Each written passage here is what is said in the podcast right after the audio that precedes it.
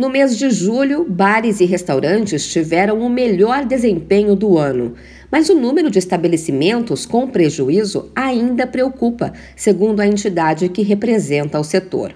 O total de bares e restaurantes que tiveram lucro aumentou de 35% para 37% em julho de 2022, e os que fecharam o mês no prejuízo caíram de 29% para 26%.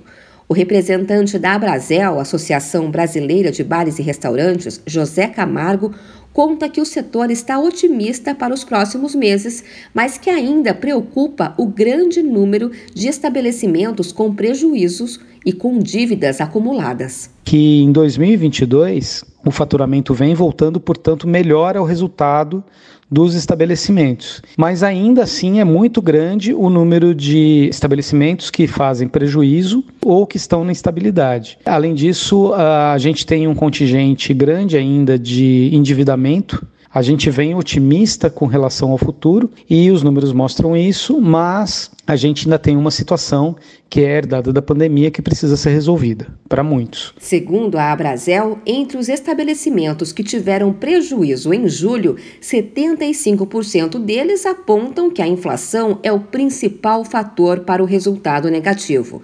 Por outro lado, a Associação Brasileira de Bares e Restaurantes estima que o setor pode contratar até 100 mil novos trabalhadores até o final do ano, aproveitando a Copa do Mundo e as festas de Natal e Ano Novo. Dos estabelecimentos consultados pela pesquisa, 35% disseram que esperam contratar novos empregados no futuro e 11% afirmaram que têm intenção de demitir trabalhadores.